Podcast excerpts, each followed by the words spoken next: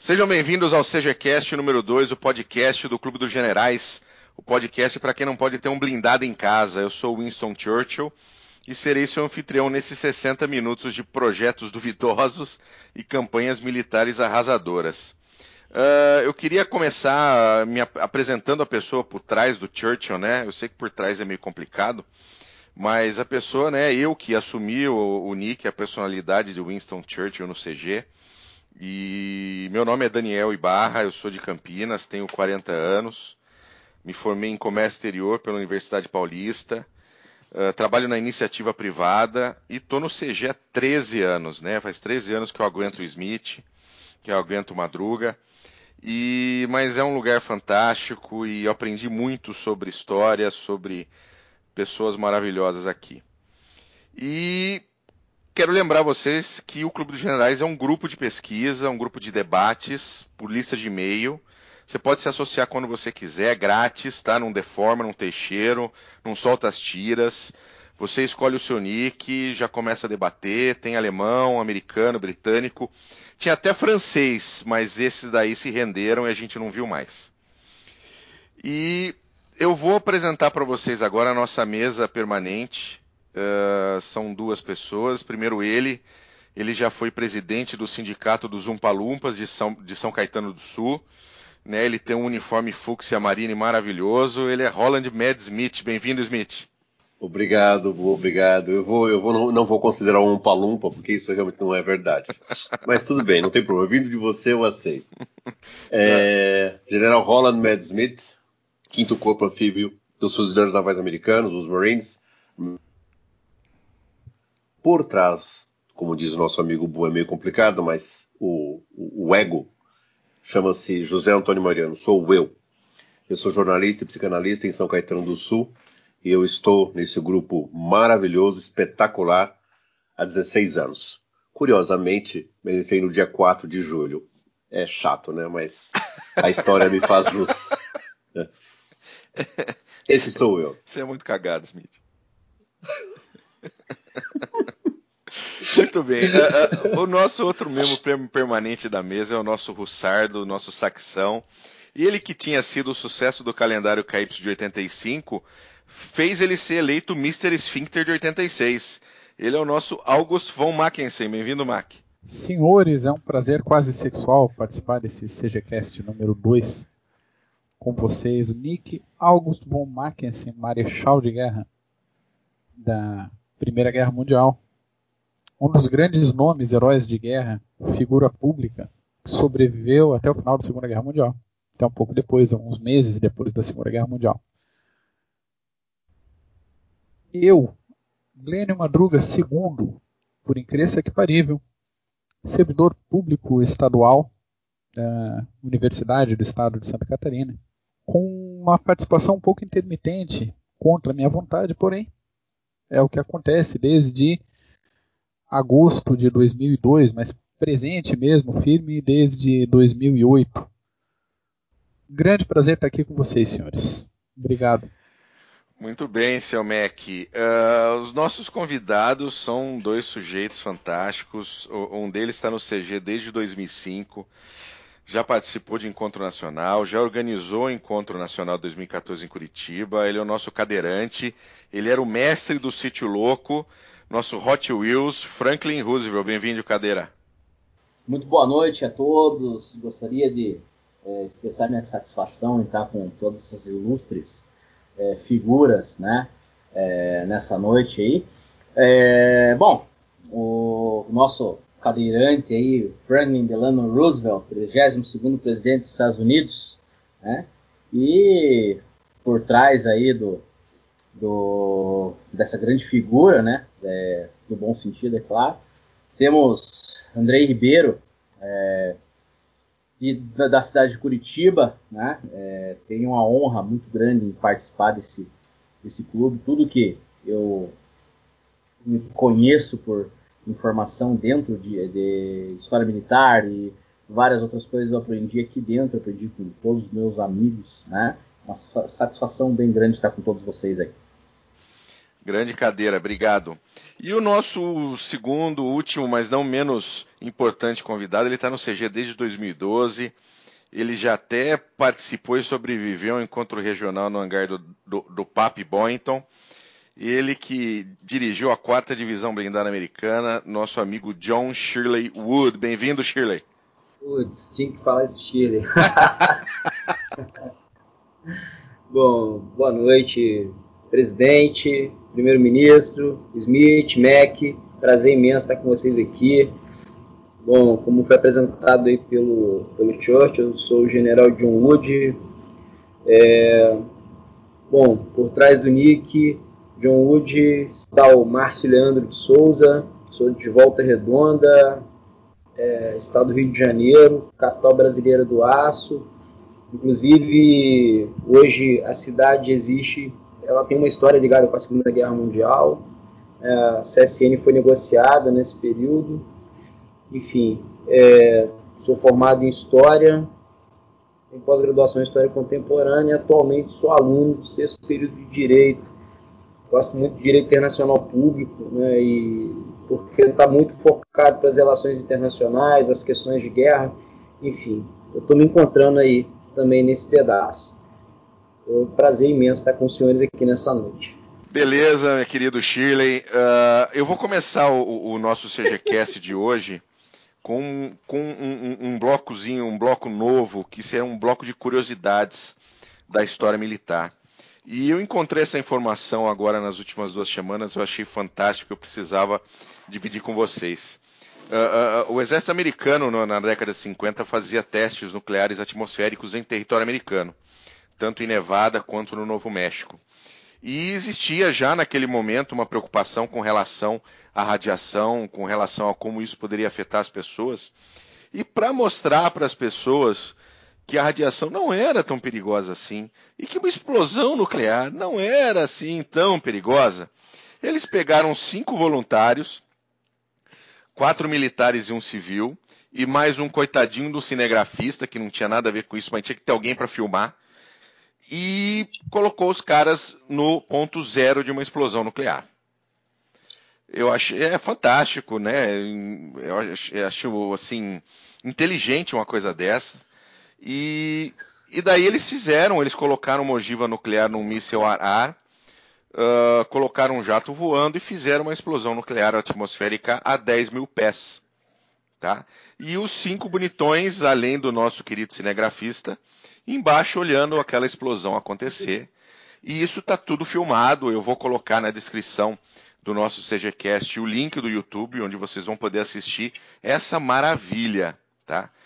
E esses cinco caras, no fim das contas, não, não se deram tão mal assim, tá? Uh, foi uma explosão de 2 quilotons, uma explosão que a, a 10 mil pés, levinha, obviamente, que não. Né? Oi? Levíssima. não, a 10 mil pés não tem problema, eles olharam, tem, tem, tem o um filme, é até bonito aquele negócio explodindo, a luz, depois a, a, a vem, né, vem o deslocamento de ar, a, a explosão efetivamente. E desses cinco voluntários, um ainda está vivo, Dois morreram com mais de 80. Um morreu com mais de 70 e o outro morreu com mais de 60. Mas ninguém sabe o que aconteceu com o cinegrafista. Alguns deles nunca pagaram a conta de luz em casa à noite. É verdade. É verdade. Mas falando, falando sério agora, uh, uh, no fim das contas, os, os Estados Unidos pagaram mais de 800 milhões de dólares uh, com ações de várias pessoas que ligavam ter doenças ligadas a essas explosões atmosféricas, tá? Para quem não sabe, os Estados Unidos detonaram mais de 500 artefatos em território americano durante os testes ali a partir dos anos 50 até os anos 70. Foram mais de 500 artefatos que explodiram na atmosfera e mais um sem número desses que foram explosões ou explosões subterrâneas ou subaquáticas. Tá? E tem dois efeitos colaterais dessas bombas hoje concorrendo à presidência dos Estados Unidos. Muito bom. É isso mesmo, cadeirante. São, são, são dois efeitos colaterais. É igual né, a história da explosão nuclear lá no Japão que transformou Godzilla. Né? A gente tem o Godzilla é. e o Godzilla. Hoje concorrendo a piada horrorosa. Meu Deus do céu. Muito bem.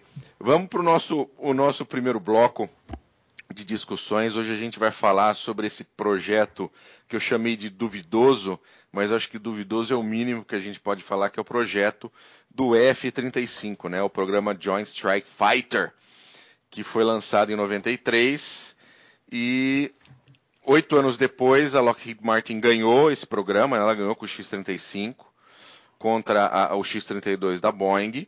E é um programa que vem, né, vem cercado de, de problemas e de polêmicas ao longo dos anos. Toda hora tem um grupo de caças que, que, que não pode voar por problemas uh, uh, eletrônicos, por problemas mecânicos e muita coisa. Mas voltando um pouquinho lá atrás, eu queria até falar com o cadeirante, que é o nosso, nosso mestre especialista nesse caso, Uh, na época, o X-32. Bondade sua, bondade sua. O X-32 ele, ele acabou perdendo para o X-35, dizem que muito pelo motor, tá? Que era Sim. tido como muito fraco, muito instável para uma máquina daquele tamanho. Ah, o uh, que, que o senhor tem a dizer? O senhor acha que é isso mesmo que aconteceu? Você acha que foi somente esse o problema do X-32?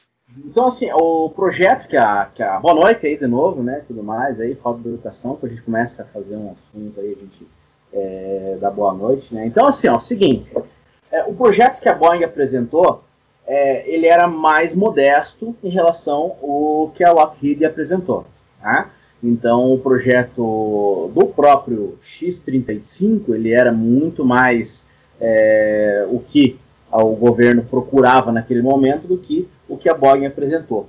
É, fora os problemas de motor, teve muito problema em relação à concepção também, como o F-35, né?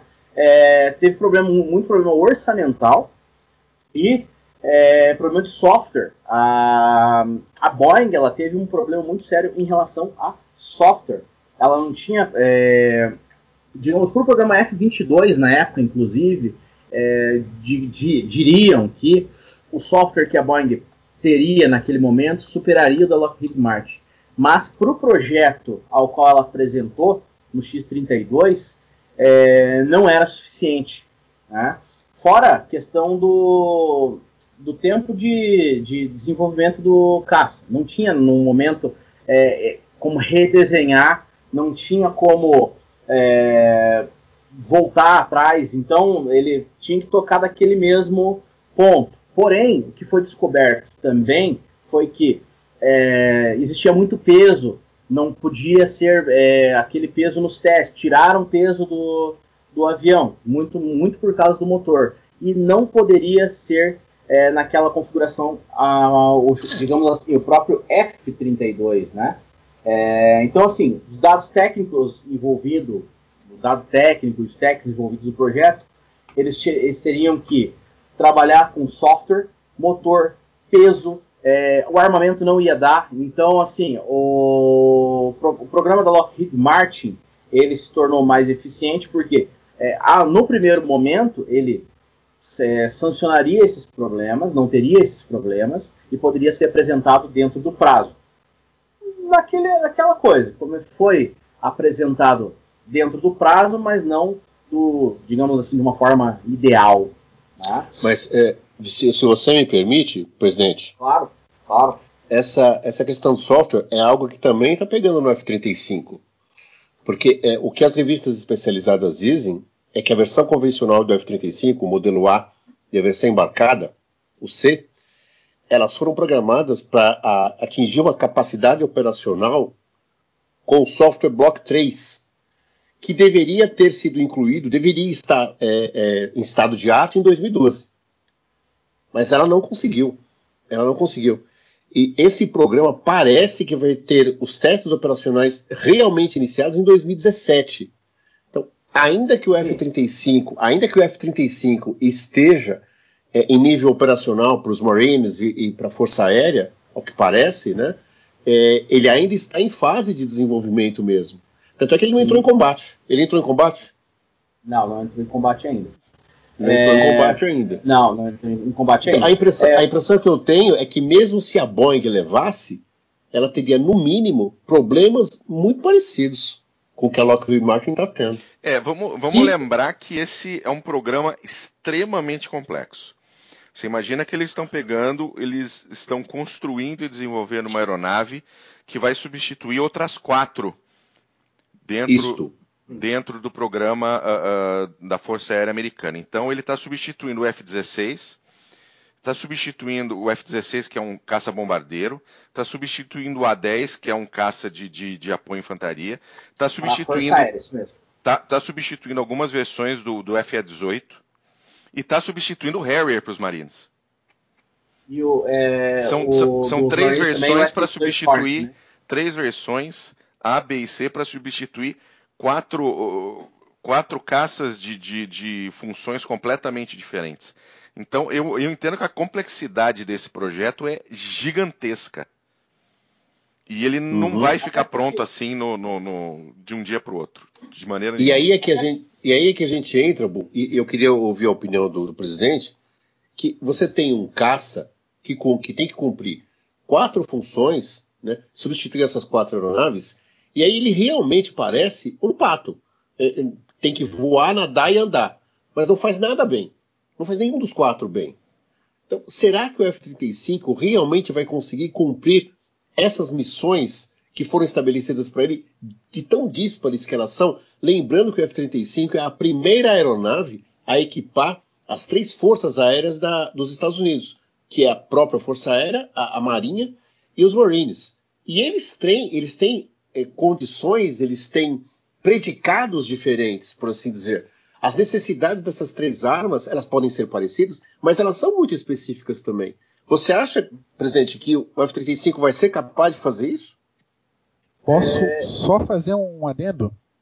Claro, claro. Ah, somando essa pergunta do Smith, o quanto da nossa opinião, nossa que eu digo, não só nós do Clube de Generais, mas tanta gente de veteranos, oficiais, estudiosos da área, analistas, que ainda tem uma percepção de realmente papéis operacionais tão separados assim. Quando a gente pensa em aviação de guerra, a gente imagina de repente um, uma B-17 específica para bombardeiro, altamente especializada, um Mustang altamente especializado para fazer interceptação, um Black Widow para fazer reconhecimento e tantos outros.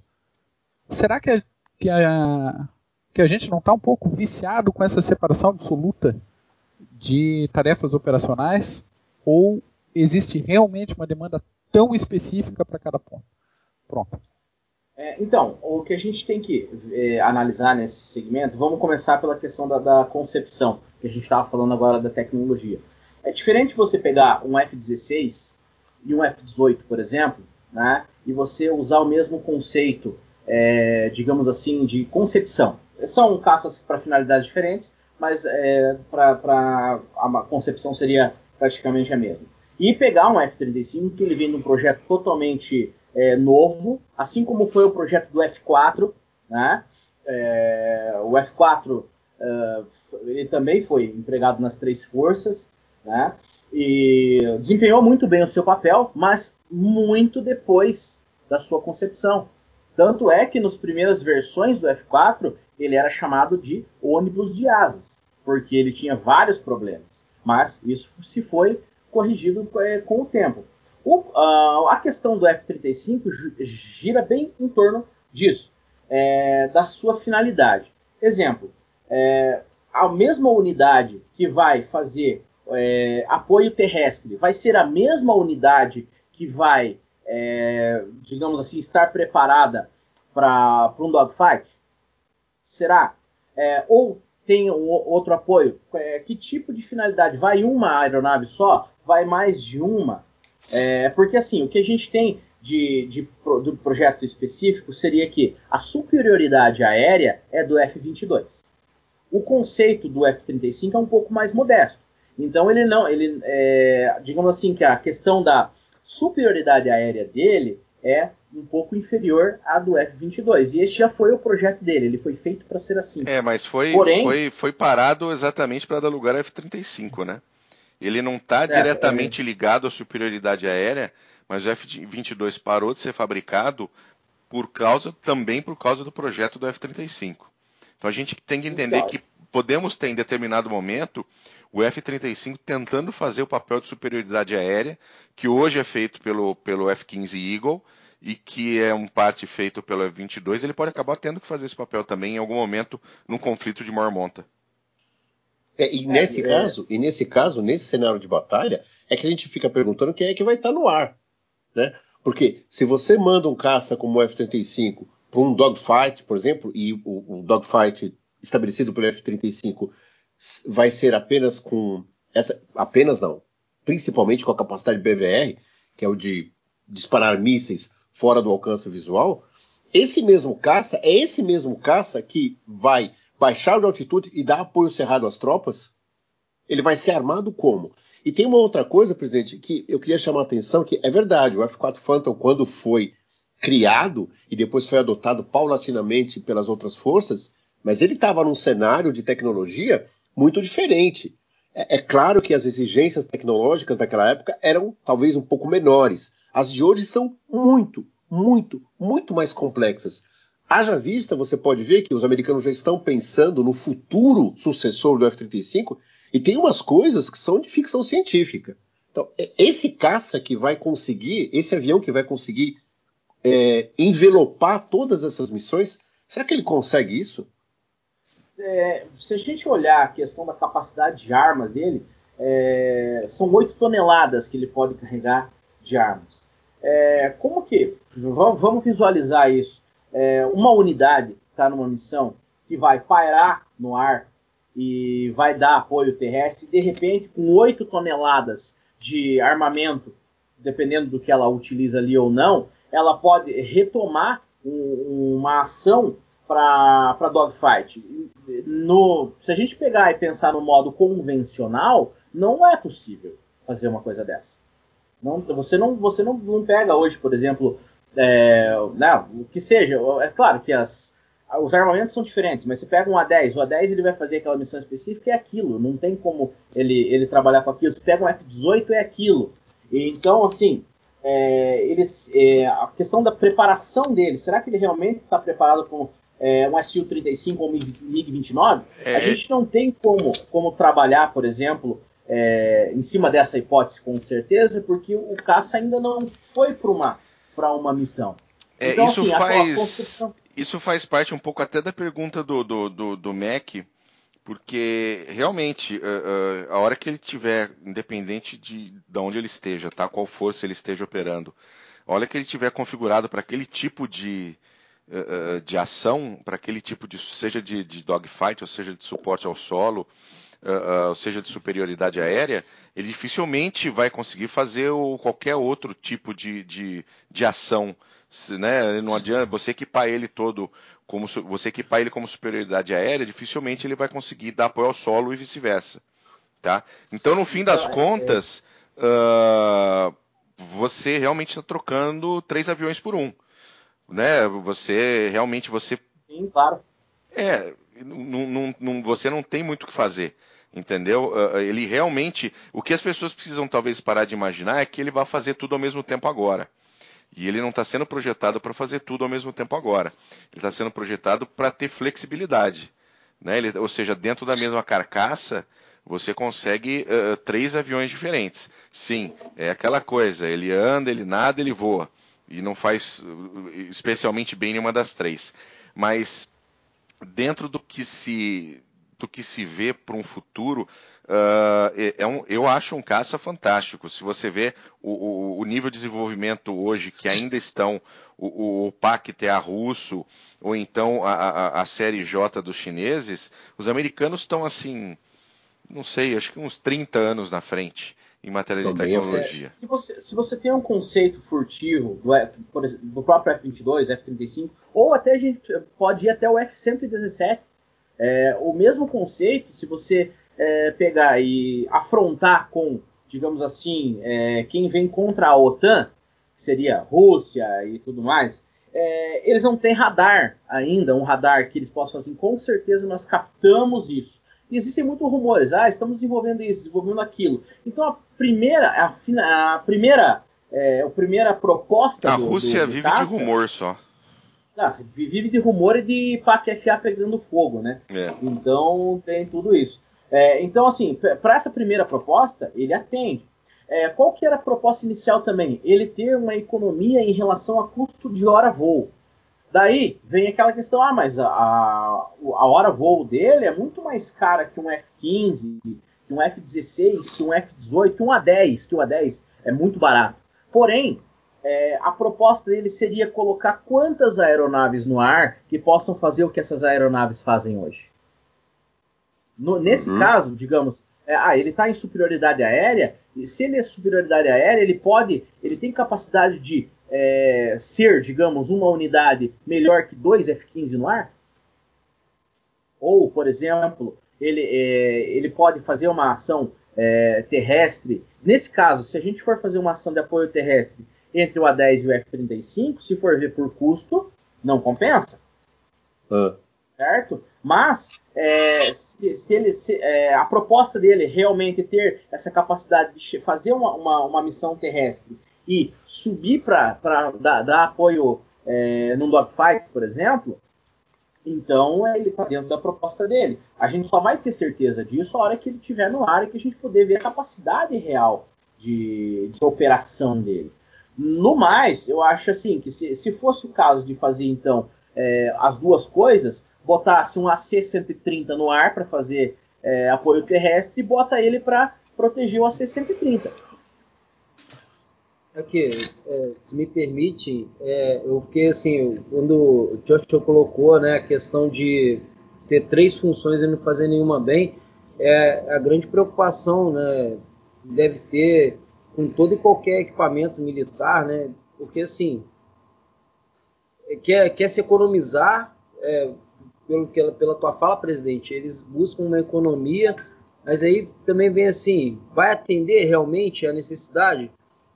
Tira-se tira-se determinados aviões de, de, de fabricação, tira eles de, de combate e coloca outro que de repente não vai suprir. Será que isso não diminui o poder de fogo americano? Se deixar, deixaria frágil, na verdade?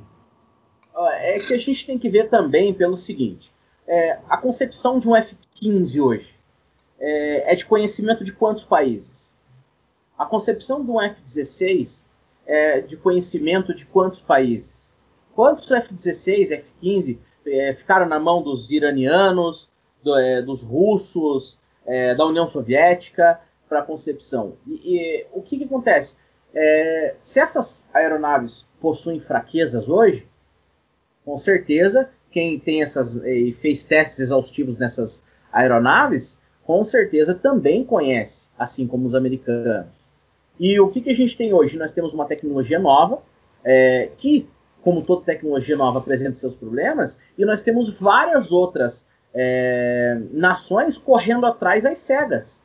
A, a, a, mais perto que pode chegar no projeto, que também apresentou um ou outro ali, foi a China.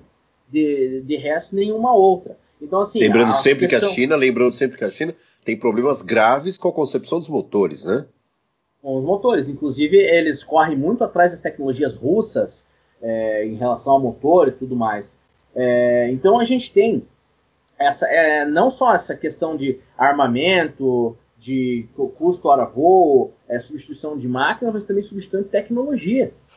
Foi como foi quando é, a Rússia própria é, colocou seus é, os seus MiGs no ar a jato, e, enquanto na Guerra da Coreia a, os Estados Unidos estavam operando é, avião com hélice, a, é, turbo hélice ainda. Então, assim, superou e depois veio o Sabre que massacrou é, qualquer dado que a gente tenha hoje em relação a combate aéreo na Coreia.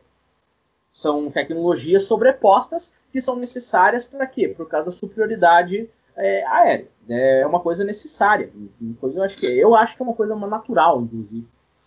Ô, presidente, eu posso pensar então que o, esse conceito inicial do F-35, até como degrau para os próximos desenvolvimentos de caça de sexta geração, ele quebra um pouco dos parâmetros da aviação convencional, assim como as unidades de operações especiais de chão vem fazendo desde a metade da, da, da década de 90?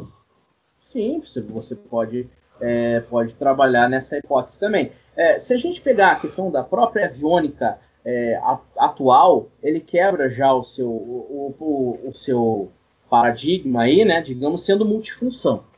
Tá?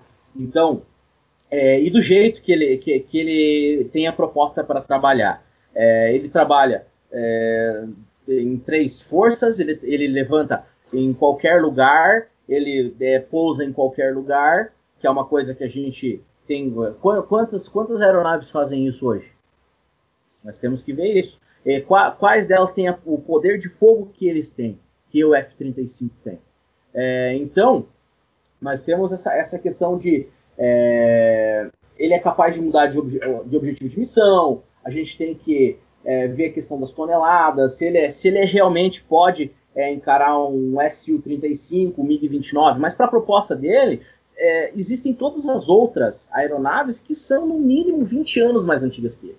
Então, dentro dessa aviônica, ele, ele quebra, ele quebra conceitos, ele é, renova tecnologias e pode ser muito bem empregado, digamos assim, nesses apoios terrestres, é, apesar de que a gente tem que tirar essa, é, essa questão de, de, prova em relação à capacidade dele, acho que a capacidade dele fica um pouco obscura nessa questão.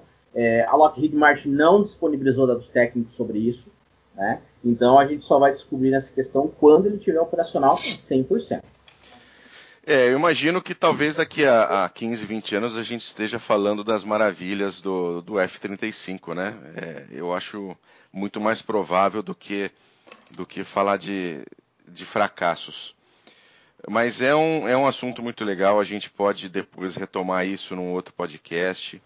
Uh, do, do, do, meu ponto de vista, o F-35 ele tem os problemas dele exatamente por ser, uh, por ser um caça além do seu tempo. Vamos ver, vamos ver, porque russos e chineses é. e, e, e japoneses estão bem atrás. Essa questão do custo, até essa questão do custo, se a gente for levantar o custo em dólar dele, ele está custando hoje em torno de milhões.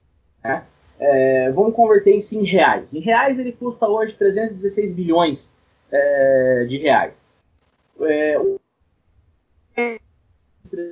4 milhões. Mas se a gente for converter isso em dólares, né? O Eurofighter está em torno de 100 milhões hoje tá? é, para comprar uma unidade. Ou seja, ele é um caça mais caro que o F-35, se a gente colocar na ponta do lápis. E isso às vezes é, é ignorado por especialista aéreo. Os caras falam assim, ah, é um. Mas qual é a proposta dele? Lembrando que o, que o Eurofighter não é um caça multifunção. Né? É, o PAC é 70 milhões. Também não vai fazer é, essa, essas, é, essas múltiplas, né, digamos assim, a bater de frente com a tecnologia do F-35 em relação ao que ele pode oferecer fora a furtividade. Né? É, ele, ele, é mais um flanker furtivo. O PAC-F hoje é um flanker furtivo. Sim, é, sim. Então, o custo-benefício em relação ao F-35 ele é altíssimo. A própria Itália fez um levantamento que, em 2011, se ela tivesse operado é, com o F-35 na Líbia, ela teria uma economia de 100 milhões de euros. Então, essa questão do, do, do custo, ela é relativa. Ela é bem relativa né, nesse, nesse ponto. É, quem gosta de falar sobre isso é os, o, o, pessoal é, que puxa saco da Rússia, do Putin, mas não dão um dólar para pagar a land-lease desses vagabundos lá. Essa, essa, questão, essa questão da Itália é muito, muito interessante muito interessantes. Colocar na ponta do lápis deve ser isso aí mesmo. Muito interessante isso. Maravilha, é, gente. Uh... É, só para só terminar aqui. Para finalizar. Tava, desculpa. A gente estava falando em relação a caças de sexta geração. É, a Rússia já vem fazendo propaganda de que o próprio PAC-FA ele pode ser colocado como um caça de sexta geração. E a gente já sabe que ele não é. E já vem pessoas falando que o Gripen NG é um caça de sexta geração. Só queria deixar essa observação para vocês aí. O Brasil sai na frente da tecnologia aí até americana. Isso dos russos chama-se Maskirovka. Isso é, é Maskirovka. É. Não, esse de sexta geração, para o ouvinte ter uma ideia, é um caça de sexta geração. É, Supõe-se que tenha inclusive a função de se autorregenerar. Tá? Então nós Isso. estamos falando de um caça que pode uh, curar suas feridas, né? Os seus impactos, os seus problemas em voo. Então, usando materiais inteligentes, isso aí é, é sensacional. É sensacional, mas mesmo é... os Estados Unidos que estão na frente dessa pesquisa ainda estão muito longe disso. Quanto é. mais russos e chineses que estão nem chegaram na quinta geração ainda. Os Estados Unidos já têm uh, aeronaves de quinta geração furtivas, uh, como o F-22, operacionais, prontas para combate. O próprio F-35 ele já é combat ready. Tá, ele só não foi Exatamente. colocado ainda em combate efetivamente, mas ele já é, é combat ready. Furtivas, nós temos o B2, temos o F-117, o F-117 foi só um sortudo que tava cagando no meio do mato com uma RPG lá e conseguiu pegar o avião. Fora isso, não tem radar, não tem tecnologia. Não, Agora, não tem só, só para finalizar mesmo, você vê que coisa? Só uma força aérea como a dos Estados Unidos é capaz de aposentar um F-117. É. Por favor, né? É. Olha é. o tamanho, olha o poder. Ah, para. E vem russo falar que tá com caça de sexta geração. Oh, me ajuda isso. Bora lá, Russarada. Paga a seus vagabundos. Ai, maravilha, excelente, excelente nossa, nosso debate. Eu vou fazer um, um, um, jabazinho rápido aqui. Eu vou fazer um jabá da, da Caractere Revisões, que é da nossa amiga Suzane Madruga. Ela que faz, ela tem uma empresa que faz revisão ortográfica, gramatical, a, adequação lexical de textos não acadêmicos, de livros, texto de publicidade, da consultoria linguística, uh, faz sugestões no texto, né, para permitir clareza de ideias, faz acompanhamento virtual. Então, ela faz um trabalho maravilhoso. Ela é, ela é mestre em educação pela Universidade de Santa Catarina. Então, se você precisa aí fazer, melhorar o seu TCC, melhorar os seus textos da universidade, você que está aí fazendo pós-graduação, mestrado, dá um pulinho lá no Facebook, facebook.com barra Caractere Revisões, conversa com a Suzane, que ela vai te atender e eu tenho certeza que o seu trabalho vai ficar muito melhor. Certinho? Muito bem, senhores. O segundo bloco nosso, ele vai falar um pouco lá de trás da, da, da história começando uh, na Segunda Guerra Mundial, com o início da Segunda Guerra Mundial Europeia, né? Alguns, alguns historiadores dizem que a, a, Segunda Guerra Mundial começou, na verdade, lá atrás, em 35, com, com a invasão japonesa à China. Uh, mas, né, basicamente, a gente fala de Segunda Guerra Mundial a partir da invasão alemã da Polônia, em 1 de setembro de 1939. A Alemanha que, após a, a, a a subida de Hitler ao poder, após a morte do, do, do Hindenburg em 34, ele que se tornou um chanceler, uh, chefão da porra toda, todo poderoso, e começou a reanexar uh, antigos territórios alemães, uh, né, pegou, reanexou, reanexou a Áustria, uh, né, Alsácia-Lorena, ele foi pegando tudo que ele podia, e isso acabou finalizando uh, com a invasão da, da, Polônia, já que ele tinha pretensões de atacar a União Soviética. Isso estava escrito uh, uh, no Mein Kampf. O Mein Kampf já dizia tudo o que ele queria fazer. Estava todo mundo sabendo e todo mundo falou: oh, que surpresa, ele invadiu. Exatamente. e Quem essa... não leu na época é porque é chato mesmo, mas estava lá escrito. Estava lá escrito. É chato pra cacete esse livro Mein Kampf, puta merda. O jornal Meia Hora já estava avisando que os caras iam avisar, é, invadir também. Ninguém escutou lá. Ninguém e, e aí, uh, isso, isso veio acontecendo, né? E eles foram. A Alemanha foi conquistando territórios, né? Expandindo a Alemanha, Renânia, Áustria, os Sudetos, depois o resto da Tchecoslováquia, né? Com, com aquela coisa ridícula da, de Munique, do, dos acordos de Munique com o Chamberlain, o Daladier e o Hitler, né? Paz em nosso tempo. E foi um, um, um me engana que eu gosto dos infernos. E, e, ocorreu que durante esse período da anexação dos Sudetos até, até setembro de 39, nós tivemos aí negociações dos soviéticos e também das potências aliadas, franceses e ingleses, tentando fechar um pacto com os russos, né? Porque para Hitler o pacto com os russos era muito importante para que ele pudesse saber que ele não seria incomodado ao invadir a Polônia, né? E não seria incomodado depois ao se virar contra a França e, e a Grã-Bretanha.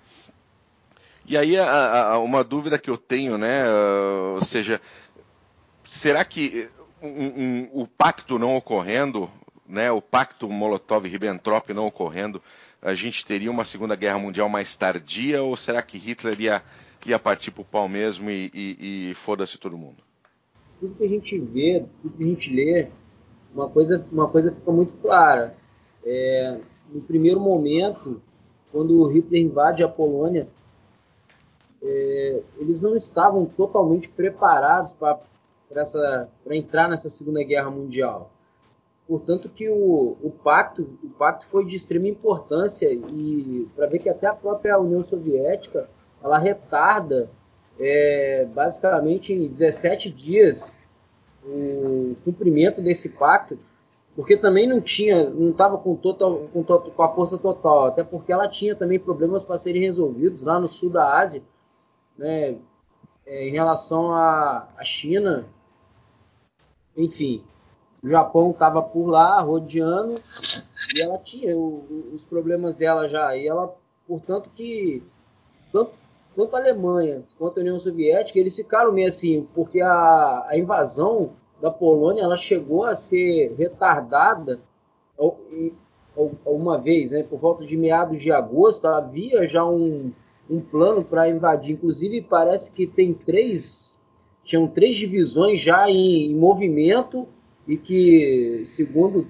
alguns textos, fala que eles foram até segurados pela gola para que retardassem né, o, o ataque. É, o pacto, o, o, pacto que deu, que deu a carta branca a, a, ao Hitler para fazer a invasão da Polônia foi o pacto de não agressão entre a Alemanha e a União Soviética, né? O, o famoso pacto Molotov-Ribbentrop, com o nome dos dois chanceler, dos dois ministros do exterior, tanto da União Soviética quanto da Alemanha. E esse pacto ele tinha um, uma, uma cláusula secreta, né?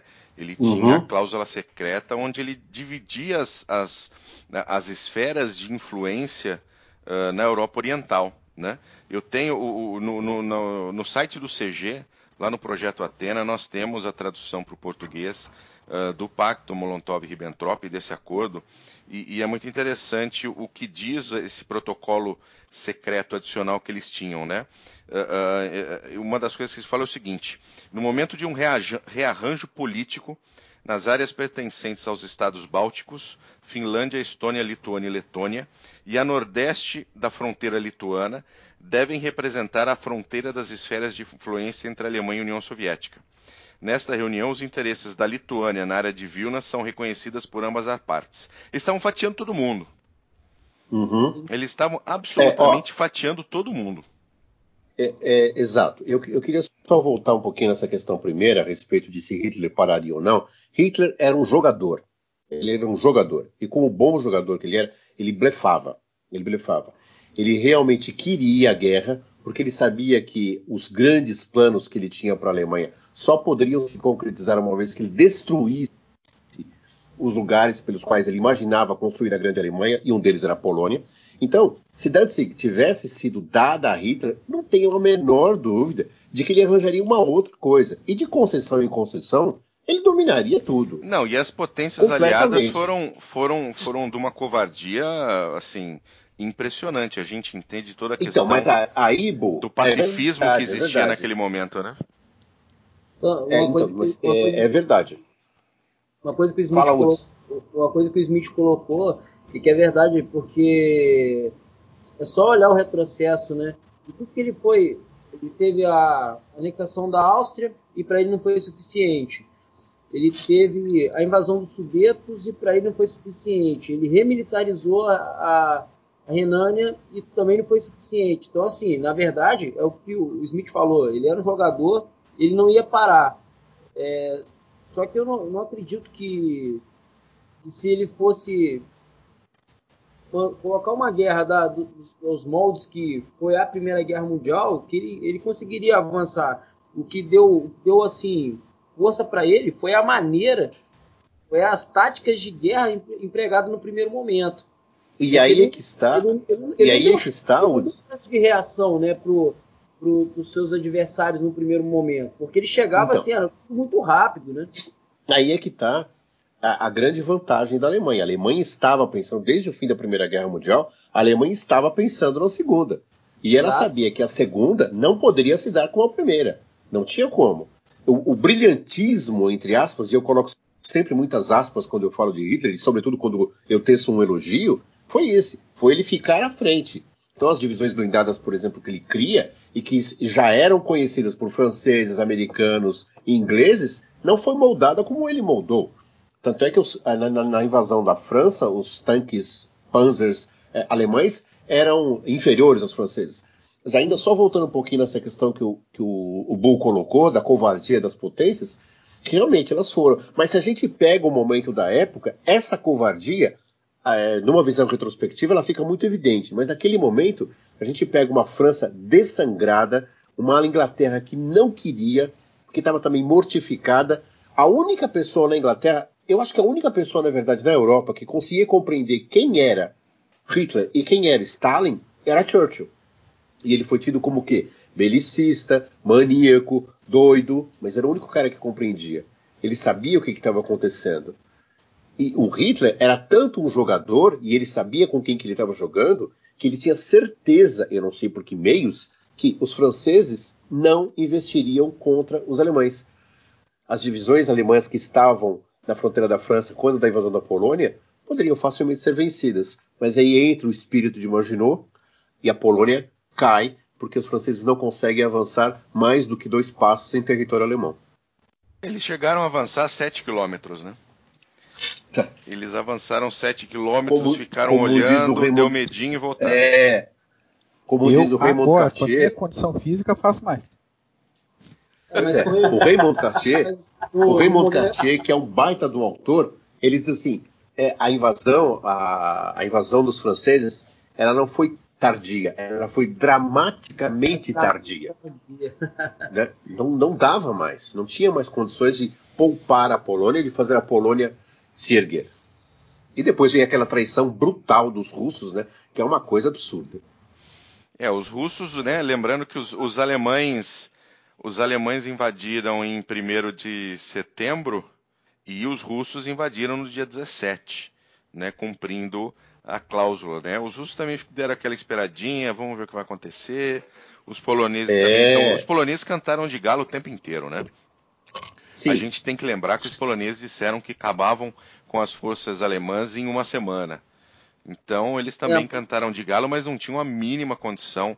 Uh... E, também lembra, e também lembrando, né, bom? E também lembrando que quando é, o exército alemão tomou o restante da, da Tchecoslováquia, o território de Teschen ficou com os poloneses.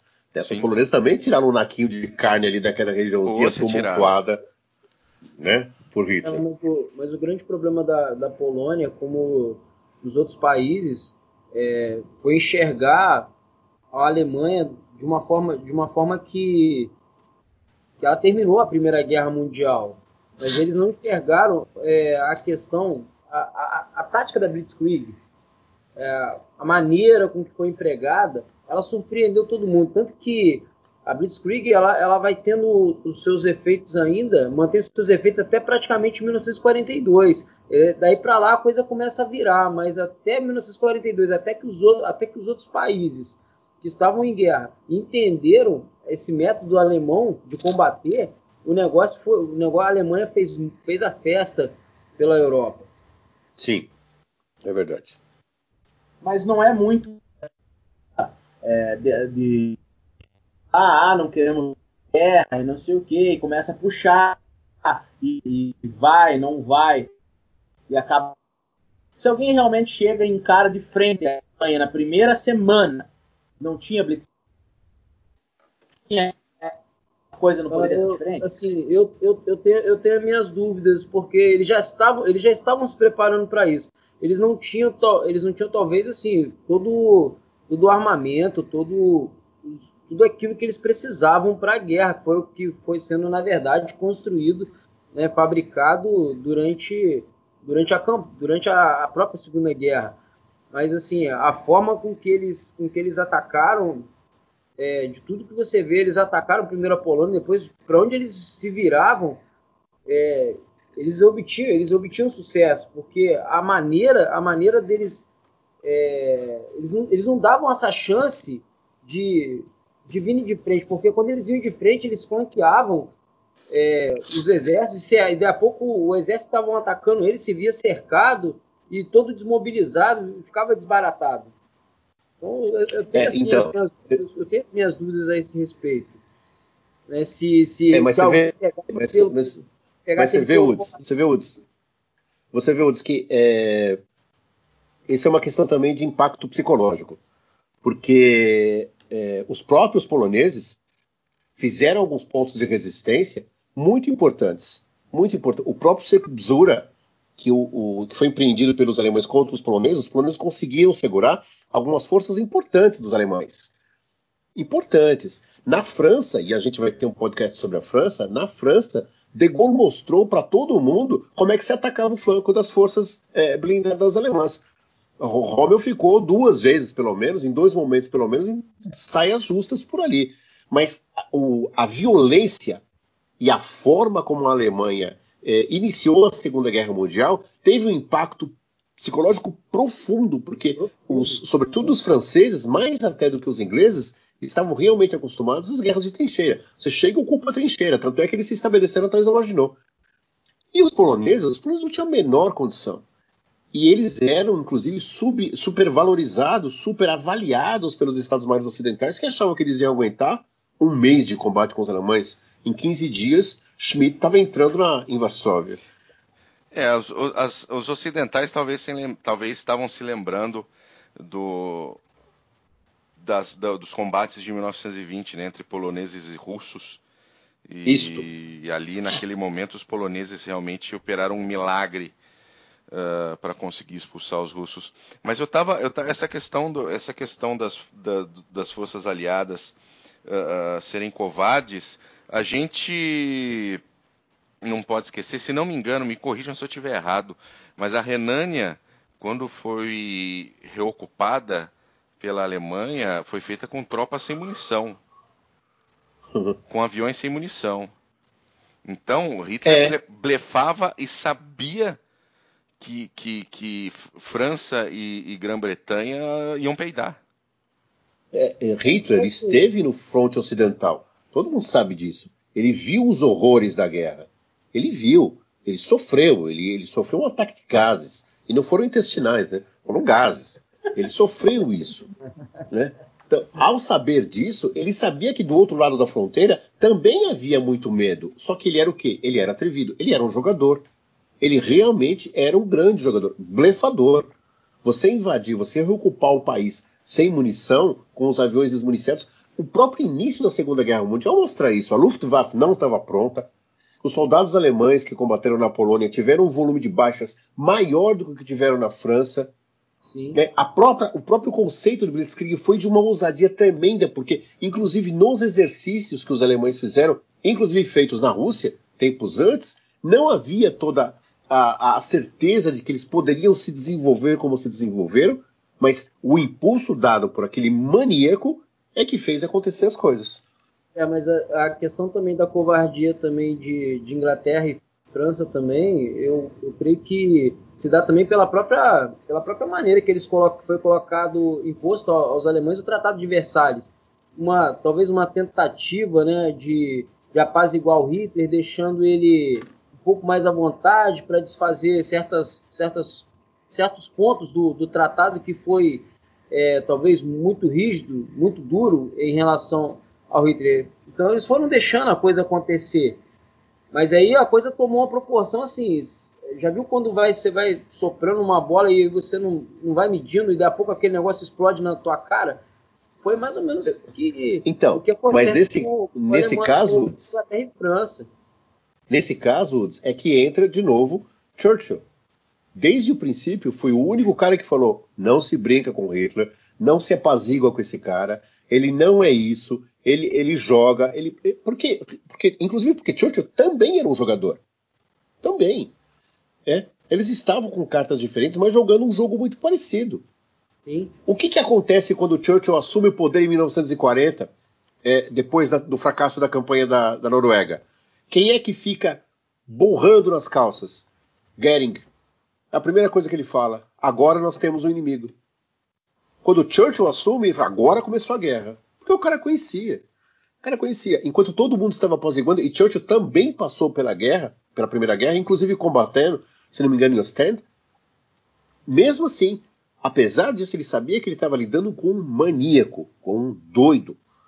Né? E uma hora a gente precisa falar a respeito desta ocupação alemã na Polônia, que foi absolutamente horrorosa sob qualquer ponto de vista. Foi, exatamente. É, lembrando até aqui só um adendo aí, que as tropas alemãs, inclusive Hitler, já estava fazendo algumas experiências lá na Guerra Civil Espanhola. Então já estavam envolvido, é, já planejando tudo isso já muito antes. Pelo menos, no mínimo, as técnicas da Blitzkrieg, né? Porque Volkmann, quando vai para lá com a Legião Condor, né, com, com, nomes que mais tarde seriam conhecidos na Segunda Guerra Mundial, como Galland, como Milders, é, Hartmann não sei se estava, mas Galland e Milders estavam. Quando chega lá e eles desenvolvem todas aquelas técnicas de bombardeio que eles têm, isso fica muito evidente, muito evidente, que aquilo foi um campo de provas e que seria realmente colocado a cabo para destruir as democracias ocidentais.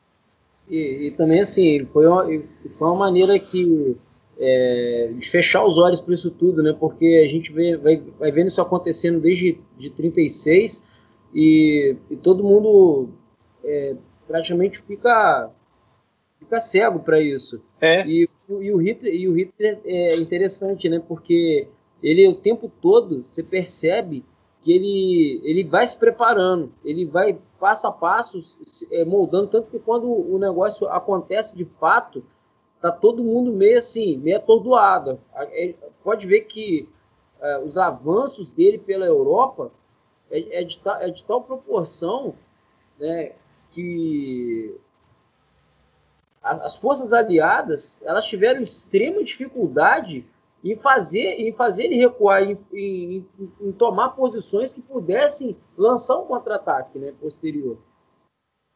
Sim, exatamente. E aí é que entram, como eu falei agora há pouco, é, homens de alguma imaginação que sabiam que a natureza da guerra havia mudado. Entre eles, De Gaulle. Não gosto de De Gaulle. Não gosto. Acho uma prima dona. Acho uhum. e, e, o Roosevelt estava certo quando dizia isso. Era um saco lidar com aquele cara. Mas em campo, ele foi o único a mostrar claramente que era, seria possível sim frear as pontas de lança blindadas dos alemães. Mas, de qualquer forma, foi um impacto psicológico tremendo. O Shearer fala muito disso em Ascensão e Queda do Terceiro Reich, desse, Reich, impacto, é. desse impacto psicológico que acontece muito antes. Ele toma, inclusive, desde Napoleão. Desde Napoleão.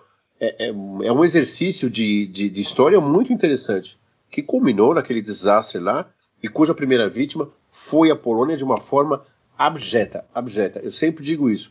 Invadir um país, a Alemanha não faria, não teria feito nada diferente do que qualquer outro país em qualquer outra história. Mas invadir e fazer o que ela fez é de um. não tem nome. Smith, e agora um, de, um detalhe importante, né, com relação à Blitzkrieg, são assim, é, ela, você vê que ela vem dotada de três elementos que são assim bastante essenciais e, e que foram, creio, primordial para o sucesso. Primeiro, o efeito surpresa, a maneira com que acontecia, a rapidez de manobra, porque, igual você falou, né, a questão de, de ainda estar tá, é, com a mente lá em, entre 1914 e 1918, na guerra de trincheiras, naquilo muito parado. Então, há uma rapidez de manobra que acontece na, na Segunda Guerra Mundial, é uma inovação e a brutalidade do ataque. Brutalidade, né? exatamente. E, e, com isso também, assim, ela, ela cumpre os principais objetivos, né, que era desmoralizar o inimigo, né, desorganizar uhum. as forças e paralisar o, o, centro, o centro de controle. Pode ver que todas as, pode ver que são três, são três pontos que são fundamentais para segurar um ataque, para revirar, é, vamos dizer assim, para contra-atacar. Né? E, e, a Blitzkrieg ela cumpre bem essa, essa finalidade nesse momento da guerra. E eu, eu creio assim que foi aí que entra o, o grande problema da, da, Polônia ter, da Polônia ter conseguido segurar. E eu tenho também as minhas dúvidas com relação assim se, se a forma que a Polônia é, colocou as, as tropas, a, o posicionamento, se, se estavam no, nos, nos, lugares certos. Isso, bem lembrado. Exatamente. Porque, é... É, primeiro que é aquilo, né? Ele desdobra exércitos por ali, E não são exércitos, eram divisões, né? Sim, divisões. Né? E sacrifica a capital ou as principais cidades em nome de tentar defender todo o território. A bem da Polônia, se a gente lançar uma dúvida, a gente vai pensar o seguinte: a Polônia, como qualquer Estado maior ocidental, não imaginava o que, que era uma blitzkrieg. Talvez ela imaginasse que conseguisse segurar, mas o plano precisa ser flexível. Uma vez que não deu, recua, amigão. Recua e vai defender as principais cidades. Mas eles insistiram. Então, Basicamente e... tinha duas opções táticas, né? Ou colocar todo mundo na fronteira, mesmo enfraquecendo todo o perímetro. E isso, imaginando que a Rússia não ia fazer nada pela retaguarda, sem dúvida. Ou então fazer dúvida. linhas de defesa e já programar essa troca de espaço por tempo. Aí eu estou pensando Exato. em tática de cavalaria. Então, é, mas um, um ponto A opção foi jogar também... todo mundo na fronteira. Não sei se na, na, na prática mudaria muito o cenário, mas ué, são opções de campo. Mas poderia segurar, também, de, de repente, quem sabe poderia ter uma chance de segurar para reforço, alguma coisa, alguma é, apesar de que é, as nações aliadas, aí, além de demorar dois dias para tomar uma atitude, também deixaram a Deus dará. Mas quem sabe uma esperança, um fio de esperança que alguém viesse ajudar. Né? Então, é difícil. É, é, mas uma, uma, uma, uma situação também seria interessante também, talvez colocar as tropas posicionadas no Rio Vístula também, usando o próprio rio como, como, como uma defesa, uma forma de, de curar, porque você, você é, colocaria as tropas alemãs em pontos específicos de travessia, né? Seria uhum. fácil de, assim, seria uma não vou falar fácil, né? Seria uma maneira de, de, de conter o ataque. Né?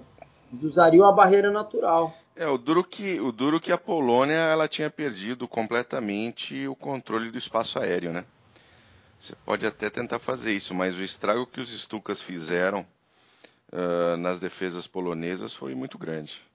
É, Exatamente. Uh, eu acho que talvez se recolher e, e, tentar defender pontos estratégicos teria sido muito melhor do que desdobrar.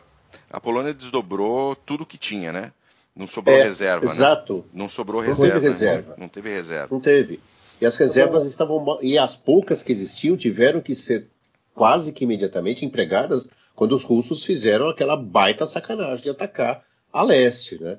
Mas não dava para defender todo o território. A gente fala hoje aqui, é, sentado nas nossas gloriosas poltronas. Sim. É, mas o comandante, o general que comandava, Ride Smigler, olha que nome lindo.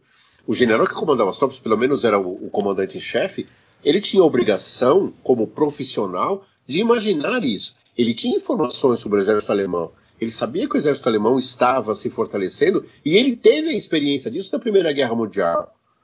O ethos do exército alemão da Primeira e da Segunda Guerra Mundial, é, em termos de combatividade, permaneceu. Permaneceu. Ele sabia que era um exército muito poderoso, ainda que reformado. Defender todo o perímetro da, da, da fronteira polonesa diante de um exército que não era de todo mecanizado, mas era muito, muito é, móvel, foi, foi, foi terrível, foi terrível para a Polônia. Talvez ela tivesse, se ela tivesse recuado e defendido Varsóvia, Cracóvia, talvez ela, ela, ia ser derrotada, ponto. Mas ele ia cobrar um tributo muito maior que os 10 mil soldados mortos que os alemães perderam. É, o... Só a gente precisa, a gente precisa fechar que o nosso tempo está acabando. Uh, as, as, discussões todas de Segunda Guerra são muito, são muito interessantes e a gente estava conversando uh, fora da gravação, a gente vai ficar 18 horas aqui falando vai. desses assuntos e é por é, isso que a gente tem os. Só para complementar, rapidinho, coisa rapidinho. Fala, é, cadeirante. A Força Aérea Alemã na, é, chegou a colocar 1.538 aeronaves é, na Polônia contra 53 no total que a Polônia tinha. é muita diferença, né? A coisa é muito, é muito grande. Não existe força demais ou munição demais em combate. Never. Mas uma coisa que eu queria só deixar ressaltar aqui, o, Smith e o presidente colocaram, né, a questão da, da fronteira. É, o, o, livro do, do autor chamado Norman Davis, é, o livro é, chama Europa na Guerra, ele, ele coloca uma situação interessante que, um dado aqui, o alto comando polonês, ele havia planejado defender as fronteiras, mas que houve é, um pedido aliado para atrasar a mobilização é, para evitar provocar mais ainda o acesso de dinheiro Aí. Tá detalhe, um detalhe interessante, né, que às vezes que escapa, né, assim, ao, aos nossos olhos, né, como, Uhum. como do assunto, né, e que, e que é interessante porque a ideia aqui era o resultado é que as forças polonesas não alcançaram com isso, com esses dois dias, pontos importantes, pontos chaves decisivos. Ou seja, quando a a Alemanha ela entra, ela, a, a- Polônia está assim, com dois dias de atraso em relação a um monte de coisa porque estava esperando comunicação. E se você olhar, nós não temos lá, não tínhamos lá naquele momento uma comunicação em tempo real da maneira que dos moldes que nós temos hoje, né? Sim, É exatamente. Muito bem, é muito bom, muito bom discutir. A gente costuma passar dias falando, discutindo guerra no encontro nacional e no- nos encontros regionais, mas a gente está com pouco tempo agora. Eu queria pedir para o Mac dar a sugestão de livros desse SejaCast número 2. Vamos lá, Mac. Positivo. Ah, primeiramente, eu vou pedir pro Wood passar pra gente depois o- é, a indicação desse livro, pra gente colocar junto com essas indicações de hoje. Maravilha. Um livro que eu, pelo menos, não conheço, mas daí passa a gente coloca no site junto ali. Vale a pena. Beleza.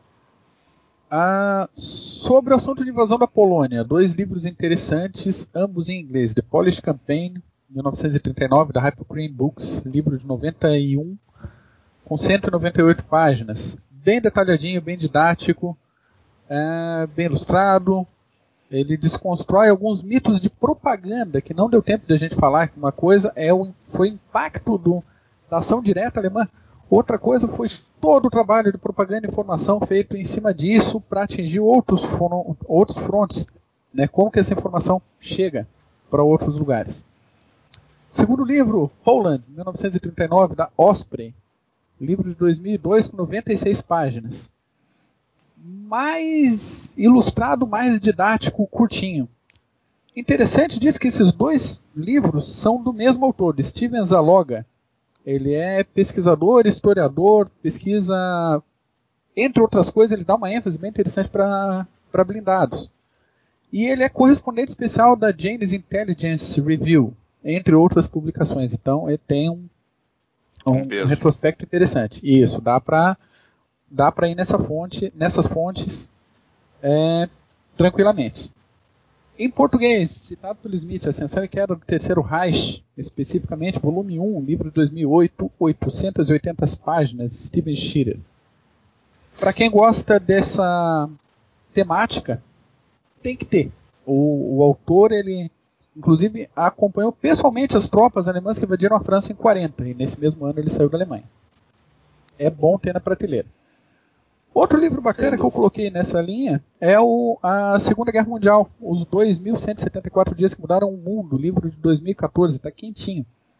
976 páginas, muito bem escritas por Martin Gilbert. Também para ter na prateleira. Dá pra colorir, tem, tem palavras cruzadas. Exatamente. Podia indicar o, o Beaver também, mas não vou. Não, não vou A gente manda o pro suporte qualquer coisa daí. tiver. É, pois é. Sobre a temática do F-35, eu não vou indicar um livro sobre F-35, porque tem bastante coisa disponível, principalmente guias ah, visuais, né, visuais com dados técnicos, quase um gigante super trunfos, né, velocidade, alcance, autonomia, armamento, comparado com outros casos, isso não interessa muito na, na prática, né. Então, sobre o presente e o futuro de uma pelo menos uma parte da aviação futura que são os as aeronaves não tripuladas, os drones. Um livro muito bom que eu li há pouco tempo atrás, Hunter Killer Inside America's Unmanned Air War. Livro de 2015, 368 páginas. Eu li ele em e-book. Bom. Bom. Bom. Os autores, um é o coronel Ma eh, Mark McCurley. Ele foi piloto, membro de operações de inteligência, foi voluntário para o programa Predador, foi deslocado cinco vezes para o Iraque e Afeganistão e operou pessoalmente drones como Predador e o Reaper, somando mais de mil horas de voo em missões de combate. O segundo autor é o Kevin Maurer. Às vezes a gente não pega quem quer uh, o, o coautor importante desse. Ele é coautor de livros como Não Há Dia Fácil, Não Há Heróis, Leões de Kandahar e Caçando Tchê. Jornalista, ele cobre ações de unidades de forças especiais há mais de uma década. No Afeganistão, Iraque, Haiti e leste da África. Pelo coautor, esse livro já vale a pena, mas o livro, todo o conteúdo dele é muito bom, recomendadíssimo. É isso, senhores. Maravilha, excelente.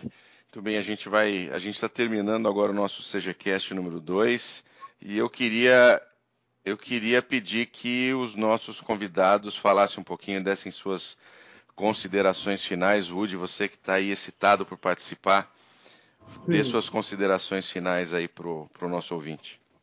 Bem, é, primeiro eu só quero é, fazer deixar aqui a indicação do livro, né, que o Mac havia pedido. Sim. O livro chama Europa na Guerra. O autor é o Norman Davis. É, Europa na Guerra trata de vai de 1939 a 1945, são 559 páginas. 559 páginas, assim, é um autor, um historiador bastante sério, né? Ele ele trata ele sem puxar né, sardinha, ele, ele trata a história da, da guerra na Europa com bastante seriedade. É, então fica aqui essa indicação é, para os nossos, os nossos ouvintes. Né, nós agradecemos aí por estar gastando né, o seu tempo nos ouvindo. É, mande suas dicas né, de, de temas que gostaria de estar sendo de ouvir aqui e convidá-los também a, a, participar do Clube dos Generais, né? é uma oportunidade ímpar estar aqui no meio de pessoas que gostam do tema, né? É, sem fazer, é, como foi dito no, no primeiro CGCast, né? ninguém aqui faz apologia à guerra, mas nós gostamos de estudar sobre o assunto e aprender, e aqui é um bom lugar. Eu agradeço o convite, primeiro-ministro, Smith, Mac, presidente, prazer estar contigo aqui também na mesa. Valeu, Woody, obrigado. Cadeirante, Mr. Hot Wheels do Sítio Louco, suas considerações finais. Muito bem, é, gostaria de agradecer a oportunidade de estar é, falando um pouquinho sobre uma ótima aeronave aí, né, tem muito para oferecer para a gente ainda. É, espero algum dia aí, se vocês aceitarem, eu voltar aí, a gente tem muita coisa para falar sobre o P51 e P47. É, algumas últimas notícias aí, no dia de hoje, tá? é, a Rússia invadiu o espaço aéreo da Finlândia. Eu acho que não, eles ainda estão com dor de cotovelo, ainda ter levado um pau nos anos 40. E a Venezuela invadiu o espaço aéreo brasileiro. Inclusive a Ui, Força Aérea, Força Aérea Brasileira está mandando algumas aeronaves para Roraima nesse momento. Né? É, então, só algumas atualidades aí. Gostaria de agradecer ao todos da mesa aí, Bull, Smith, Mac, um prazer sempre. Wood, um prazer sempre também estar contigo aí. Né? Já, já não é a primeira que a gente faz aí, o seu Mac aí no Skype aí. E então gostaria de agradecer e pessoal que estiver ouvindo aí, acesse a nossa página é, na internet www.clubedogenerais.org, também é, Facebook, né, Clube dos Generais e participe, se inscreva, venha, conheça e nos ajude aí a expandir essa irmandade que nós temos aí. Muito obrigado, pessoal. Boa, boa noite. Aí. Valeu, Hot Wheels. Mac, suas considerações? Considerações não, só agradecimentos. É sempre um prazer conversar com vocês. Roosevelt, Wood, ou sem palavras, Smith. É incrível fazer parte desse grupo. Mesmo. Mesmo. Para quem está ouvindo, é, reforço o convite do Shirley e do, do cadeirante. Façam parte do Clube de Generais, vale a pena, é legal. A gente é tudo doido, mas a gente é gente boa, cara. A gente participa, a gente se ajuda. A, a gente, gente é louco, xinga. mas a gente é limpinho. É, a gente é limpinho, exatamente. A gente tem lendas próprias. A pessoa entra no CG e vai sabendo disso com o tempo. Legal, é legal. Bastante gente bacana aqui dentro. Venham, venham, participem. Muito bem, excelente.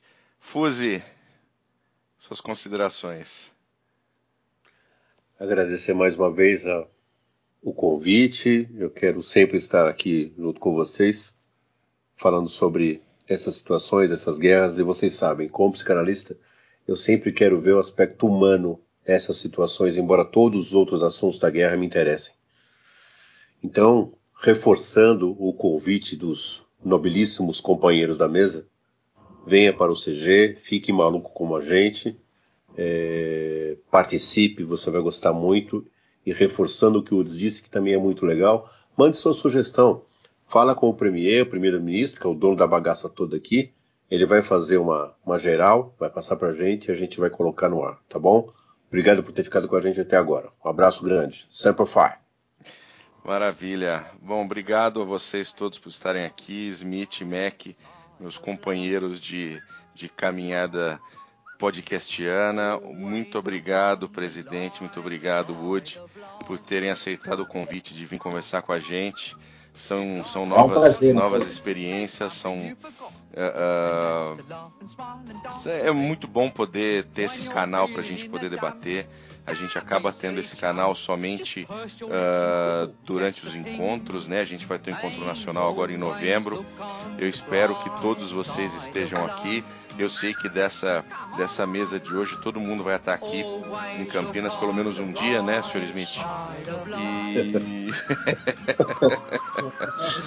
e o Egon que vai te buscar aí, tá? Vai ser o lenhador que vai te buscar aí. Meu Deus. então, pessoal, muito obrigado. Você novamente uh, repetindo o nosso site www.clubegenerais.org, Facebook é facebook.com.br generais. Uh, vem, se inscreva, vem, vem ficar maluco com a gente aí, como o pessoal disse, tá ok? Beleza, valeu, obrigado, um abraço pra todo valeu, mundo. Valeu. Tchau, Zukov vai se lascar, Zukov! Life's a piece of shit when you look at it. Life's a laugh and death's a joke, it's true. You'll see it's all a show, keep them laughing as you go. Just remember that the last laugh is on you. And always